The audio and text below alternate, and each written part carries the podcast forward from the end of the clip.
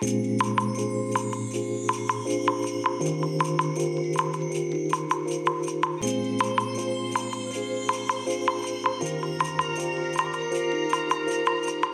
いおはようございます。本日はですね9月3日日曜日でございます。車の中の気温は28.1度ですね、えー、今日の天気はね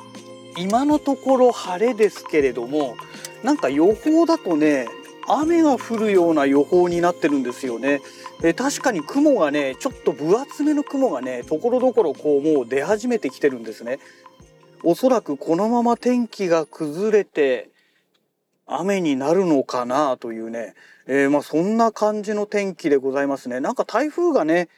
あのー、また関東の方に接近してきているようなそんな予報が出ているみたいですね。はい。えー、それでねあの昨日収録したラジログでねえーと、お話ししていたんですけれども、えー、私が今住んでる建物のねエントランスですね入り口の部分ですねえっ、ー、とガラスの扉を開けると、まあ、建物内に入って、まあ、共用通路を通って階段こう登っていくんですけれども、えー、そのねエントランスの入り口のそのガラスの扉を開くと左手側にね、え、集合ポストがあるんですよ。でその集合ポストの下の部分はね、えー、集合ポストそのものは壁にこうくっついてるタイプなので、えー、下が空いてましてそこになんだかよくわかんないえ直径10センチ前後、もうちょっとあるかもしれない、えー、の鉄のパイプになんか黒っぽいね、ゴムのホースみたいなものがね、こう1メートルぐらい繋がってるようなものが、えー、投棄されていたというようなお話をしていたかと思うんですが、昨日の夜ですね、帰りにですね、えー、下階の方にですね、私の下の階、2階の方にですね、えー、尋ねてみたんですね。一応処分する前にね、あのね、住民聞かなきゃいけないですから。そしたらね、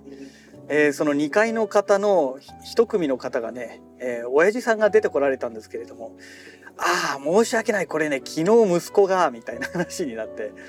息子さんがね、なんか車のパーツが外れちゃったから、とりあえずそこに置いとくって親父さんになんか言ってたらしいんですって。えー、なんかそんな話があって、まあとにかくその息子さんのものだってことが判明してですね、ああ、確認しといてよかったって話になって、いや、あの、ね、不法投棄されたものだと思って処分しようかと思ってたんですよって話して、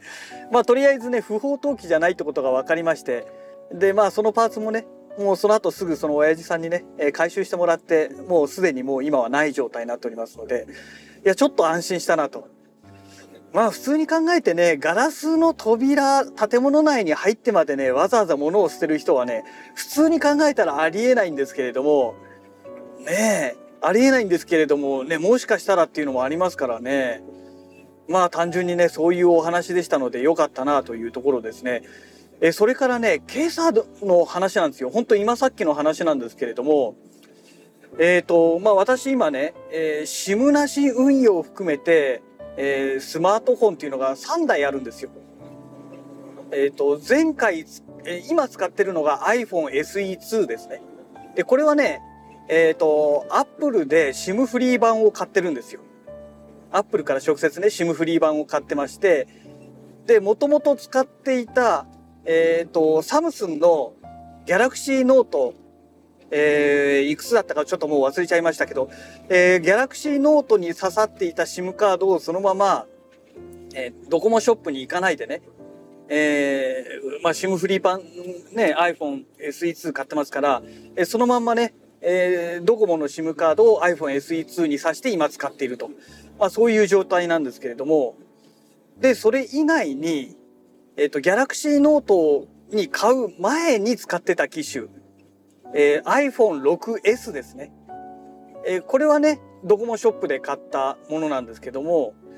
えー、これは当然ね、もう SIM カードはないわけですよ。SIM なし運用で、え音楽再生用のね iPhone ということでまあ使ってるんですね。でねお風呂入る時にあのジップロックに入れてで音楽再生したりとかまあそんな感じの使い方してましてあの一応ね常時あのライトニングケーブル挿して充電はしてあるんですよ。なので電源も入ってる状態なんですね。であと、えー、レドミノート11無印ですね。これはもう普通にね最初から SIM なし運用をする目的で買ったもので今 SIM なし運用してると。まあ、この3台のスマホで Galaxy Note はねもう完全にもう使ってなくてですねなので電源も落としてあるのでもう本当にただの機械というね、えー、荷物になってるだけっていう、まあ、そういう状態なんですね。で今朝えっ、ー、と某自治体から多分ねえマストドにもあの投稿したんですけれども防災の関係じゃないかと思うんですけれども要は訓練ですね訓練でなったと思うんですけれども訓練ですとは何も表示されてないんですよ。で大津波警報発令って言ってね、えーまあ、緊急速報がけ、ね、iPhone, iPhone の 6S だけがね鳴ってねえ何？と思って急いで止めたら、ね、訓練とも何も書いてなくて、ね、津波大津波警報で大津波警報って何かしたらこの津波警報の中で一番大変な状態のものを指してるんですよ。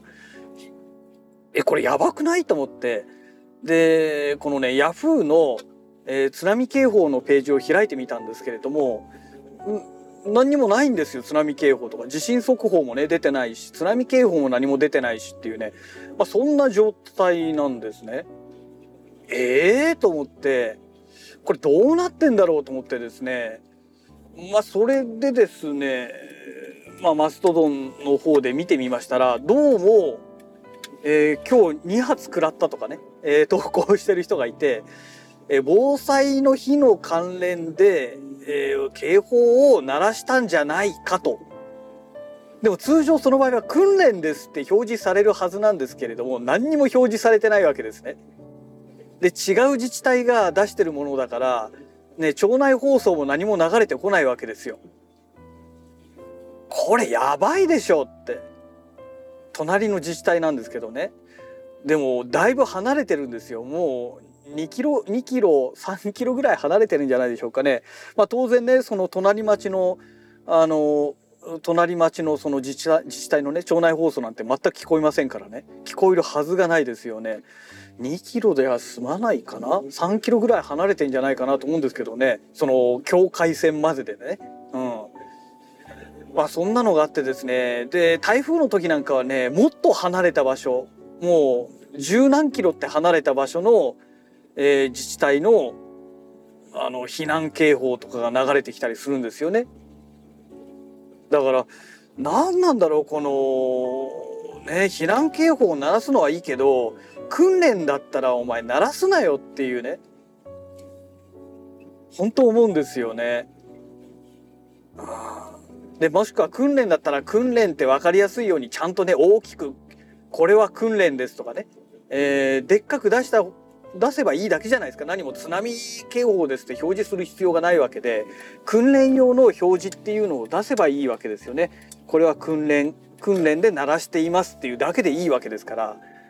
なんでわざわざ大津波警報とか出すんでしょうかね。頭おかしいんじゃないのかなって私思うんですけれども。だからねなんかね行政がやってることって本当バカですよね。うん、まあそれが言いたくてね今日収録したんですけどね。まあそんなことがね朝っぱらからありましてね。いやー訓練だったら訓練って分かるようにねはっきりとね出すべきだというね。もうこれでも当たり前の主張だと思うんですけどね、うん、関係ない人にまでそんなねしかもあの緊急速報のね音ってねすごいうるさいし不快な音ですしで携帯触るまでずっと鳴り続けるんですよねだから立ち悪いんですよねはいえー、まあそんなわけでですね、えー、今会社の駐車場に到着いたしましたのでまた次回のラジログをお楽しみください。それではまた。